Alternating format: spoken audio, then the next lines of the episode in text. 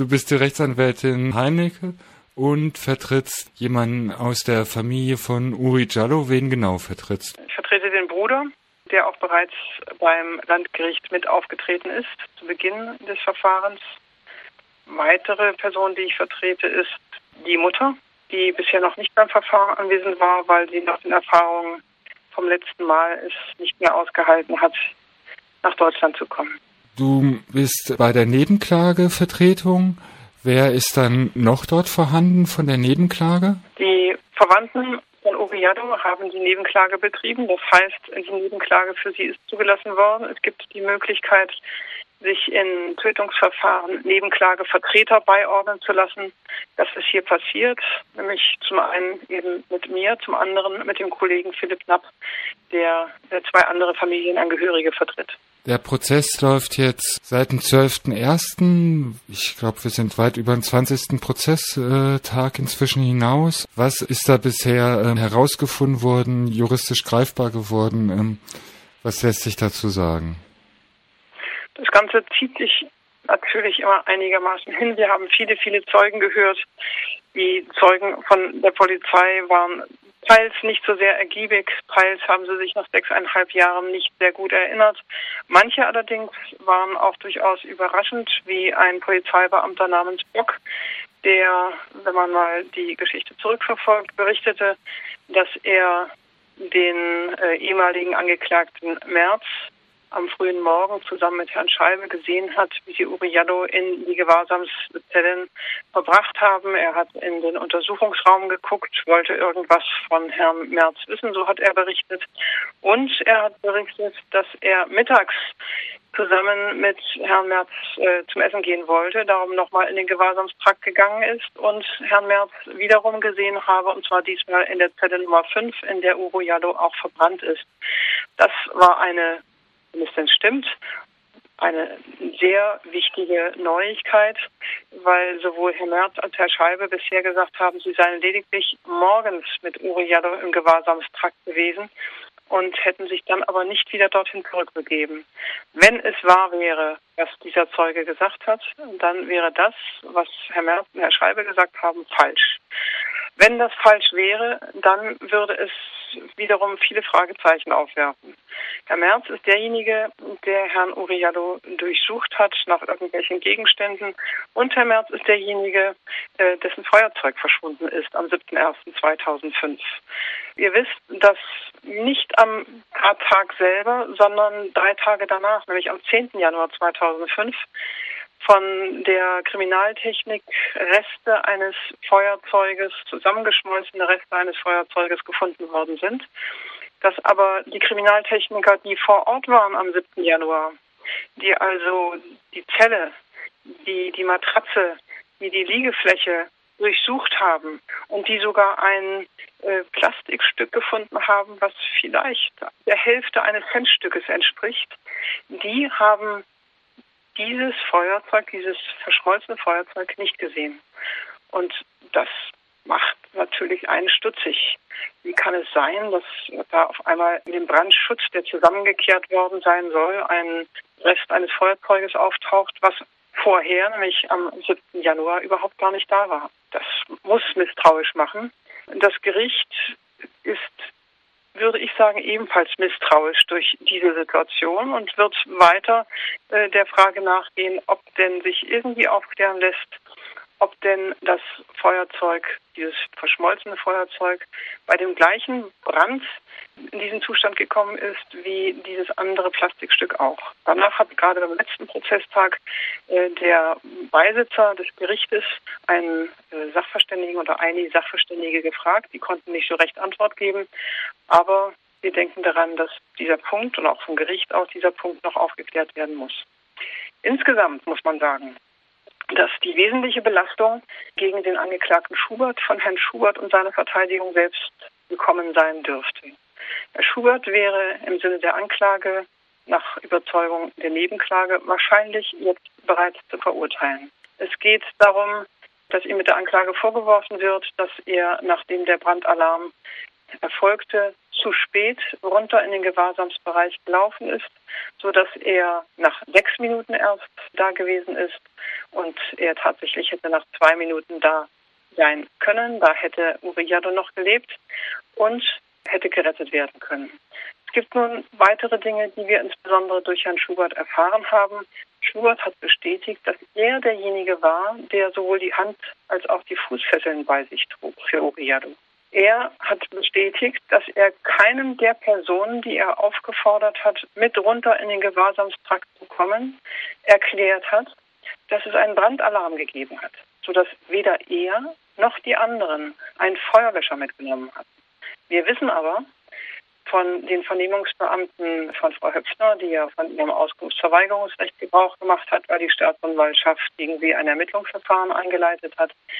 Wir wissen von Frau Höpfner, die an der Gegensprechanlage gesessen hat und mit Uri Jallo jeweils geredet hat und die Geräusche aus dem Gewahrsamstrakt gehört hat, dass in dem Moment, wo Herr Schubert unten den Gewahrsamstrakt mit einem zweiten Beamten erreicht, Uriello noch ruft, macht mich los, macht mich los, dann hört sie bereits das Klappern der Schlüssel im Schloss und in dem Moment sagt Uriello Feuer. Das ist ein so enger zeitlicher Zusammenhang, dass man davon ausgehen muss, dass man ganz egal, was sonst war, aber entweder Herr Schubert in der Situation mit seinen Schlüsseln Uriallo hätte losmachen müssen.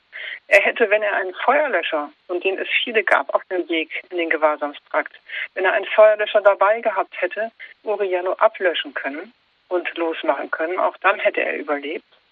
Und von der Gesamtsituation, die er dann, der Herr Schubert weiter berichtet, dass er nämlich statt ihn loszumachen, auf der Hacke kehrt macht und ruft, ich hole Hilfe und den zweiten Beamten, der keine Schlüssel hat, dort unten alleine lässt mit Uriado und der dann durch die weitere Entwicklung gehindert wird, noch irgendwas zu tun. Der sucht eine Decke, wirft sie auf den bereits brennenden Körper drauf und kann aber nichts mehr ausrichten. Da muss man sagen, die Anklage, die Körperverletzung mit Todesfolge lautet, wäre bei der Situation, die Herr Schubert selbst berichtet hat, schon erfüllt. Das, was wir jetzt machen, ist das darüber hinausgehende. Ist die Frage, ob man doch noch diese furchtbare Sache aufklären kann. Die Staatsanwaltschaft geht ja nach wie vor davon aus, dass Uriado sich selbst angezündet hat. Zwar nicht in, der Absicht, sich selbst zu töten, muss man sich fragen, wozu denn dann sonst, wenn er sich angezündet haben sollte. Dem widerspricht nach meiner Überzeugung sehr die Tatsache, dass doch jahrzehntelang bereits in der Kriminaltechnik tätige Personen unten in der Zelle nach allem gesucht haben, was verdächtig hätte sein können und dieses Feuerzeug nicht gefunden haben. Ich hatte jetzt so den Eindruck bei dem Prozess, dass der erste Block war, so dass die einzelnen Polizeibeamten aus der Polizeidirektion Dessau befragt wurden oder die dort ehemals gearbeitet haben dann jetzt es sich zubewegt hatte auf diese LKA-Beamten aus Stendal und wir jetzt bei den Sachverständigen angekommen sind. Ist das genau, so vom Verlauf des Prozesses?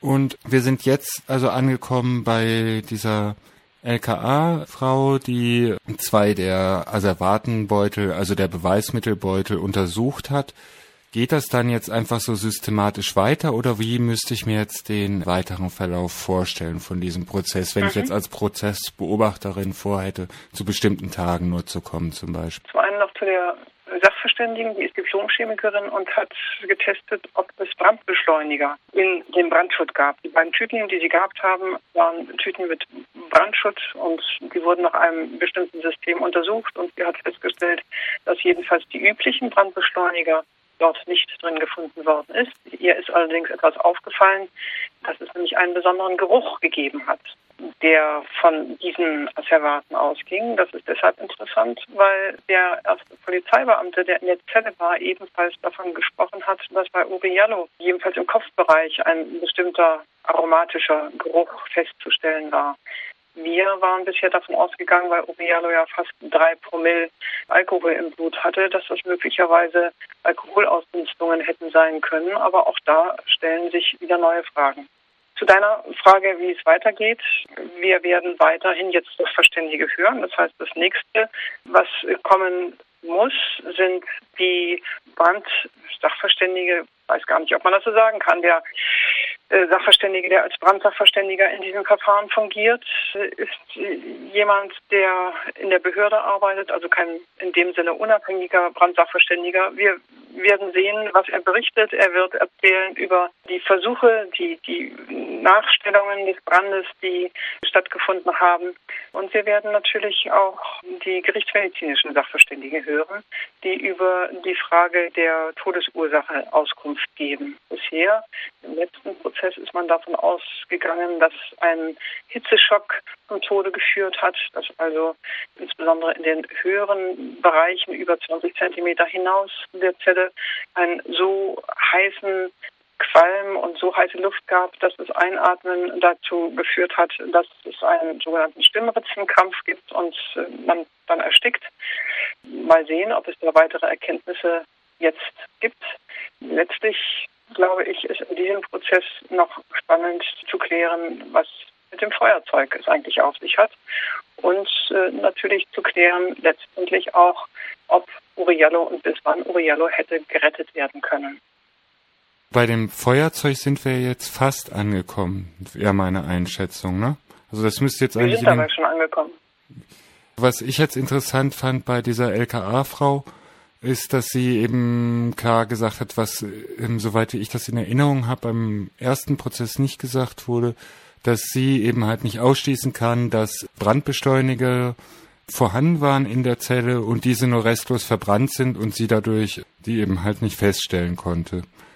Oder ja. andere Sachen, ne? Also das ist eigentlich äh, keine Neuigkeit, sondern das ist eine wissenschaftliche Selbstverständlichkeit. Wir haben es nur ausgesprochen, was möglicherweise in dem ersten Verfahren nicht gemacht worden ist, weiß ich nicht. Aber was die Sachverständige gesagt hat, ist, ich untersuche immer einen Ist-Zustand. Mir wird etwas in der Tüte gereicht und ich untersuche das.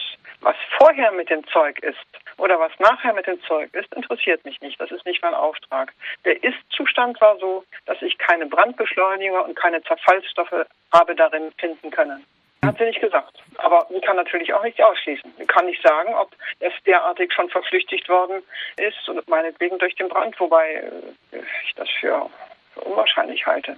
Ähm, wir haben ja auch danach gefragt, wie es wäre, wenn reiner Alkohol benutzt worden wäre. Reiner Alkohol hinterlässt keine Zerfalls, äh, also nachweisen Zerfallsspuren. Sie hat dazu gesagt, reinen Alkohol, den kriegt man nicht, sondern den kriegt sie vielleicht als äh, Chemikerin. Aber ansonsten würde man ihn selbst in der Apotheke nicht kriegen. Ähm, da wären sonst Zusatzstoffe beigemischt. Das was die Sachverständige gesagt hat, dass sie nicht weiß, ob es vorher vielleicht doch Brandbeschleuniger da gegeben hat, ist eigentlich eine Selbstverständlichkeit. Ich finde es schon was anderes, wenn sowas ähm, vom Gericht gefragt wird, als von einer Nebenklage. Und in dem Fall war es mhm. ja schon so, dass diese Frage auch vom Gericht gestellt wurde. Ne? Mhm. Dieses Gericht ist aufmerksam und ich würde sagen, so, dass sie die Wahrheit gerne erfahren wollen. Sie sind fleißig und kennen die Akte und äh, stellen kluge und richtige Fragen.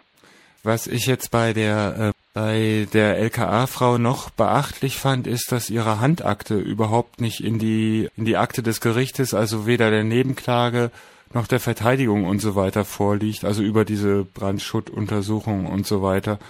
Habt ihr da die Erwartung, dass äh, noch andere Sachen, die eigentlich in die Gerichtsakte gehören, auftauchen könnten oder schon aufgetaucht sind? Sowas ist ja immer so ein bisschen Kaffeesatz. In diesem Fall war es nicht so, dass ihre Handakte nicht zur Akte gelangt wäre, sondern es war gerade andersrum. Ihre handschriftlichen Aufzeichnungen haben wir in der Akte, aber das, was eigentlich die Peaks, also die, die Auswertung durch den Gaschromatographen angeht, das hatten wir nicht in der Akte. Und das war das Merkwürdige. Darum haben wir danach gefragt. Äh, ob es ansonsten noch irgendwelche Unterlagen gibt, die wir nicht haben. Wenn uns irgendwas auffällt, werden wir das erfragen und werden wir das auch kriegen. Mit diesem Gericht bin ich mir da ziemlich sicher. Hm.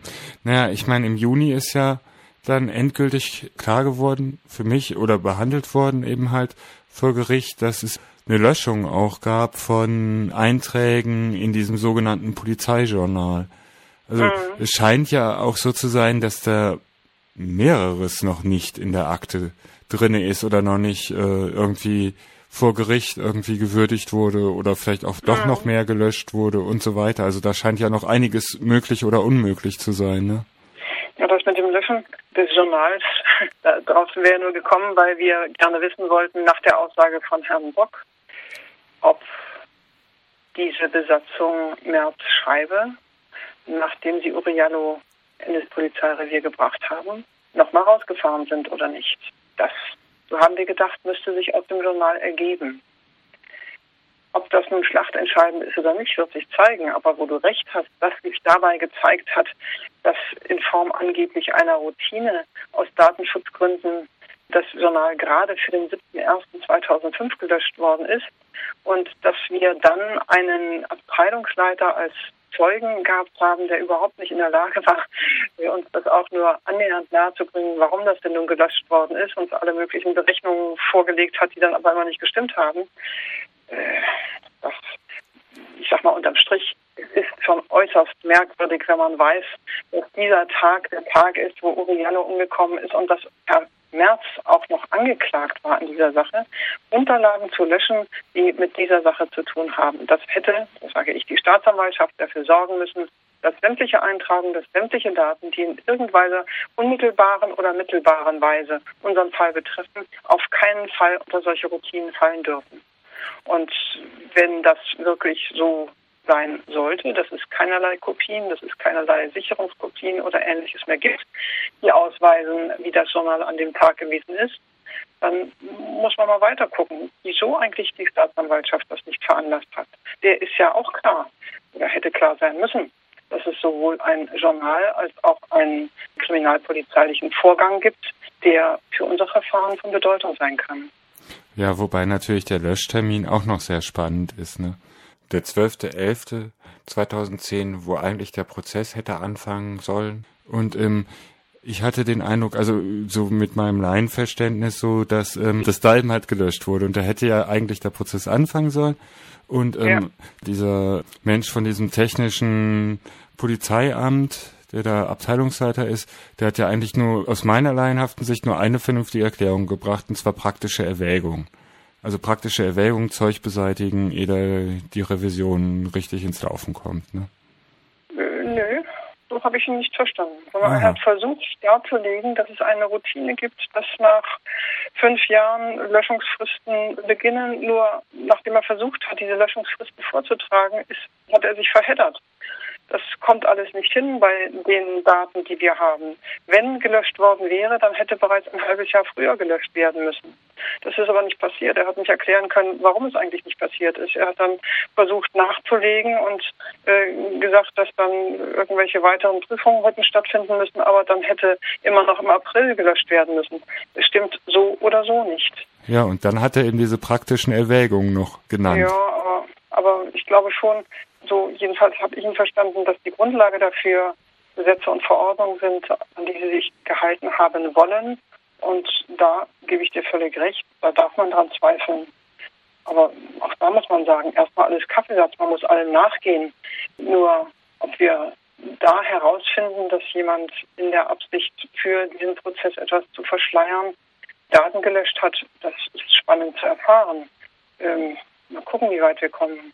Was hat sich denn jetzt sonst noch Wichtiges ereignet, was wir auf jeden Fall noch aus deiner Sicht als Juristin erwähnen sollten in diesem Prozess bisher? Oder also Wichtiges oder keine Ahnung? Ich würde sagen, das Wesentliche habe ich dir vorhin benannt, nämlich mhm. die Zusammenfassung dahingehend, dass eigentlich eine Verurteilung wegen des Angeklagten, wegen der angeklagten Tat nach Überzeugung der Nebenklage jetzt bereits erfolgen könnte. Mhm. Und dass das, was wir jetzt machen, vernünftig ist, um aufzuklären, was möglicherweise der Hintergrund der ganzen Angelegenheit ist. Wir sind eben von, vom Programm her noch nicht fertig. Das heißt, das Gericht muss noch feststellen, äh, woran formell auch feststellen, woran denn Uriello eigentlich gestorben ist. Das ist ja bisher nicht eingeführt. Darum müssen die Sachverständigen gehört werden.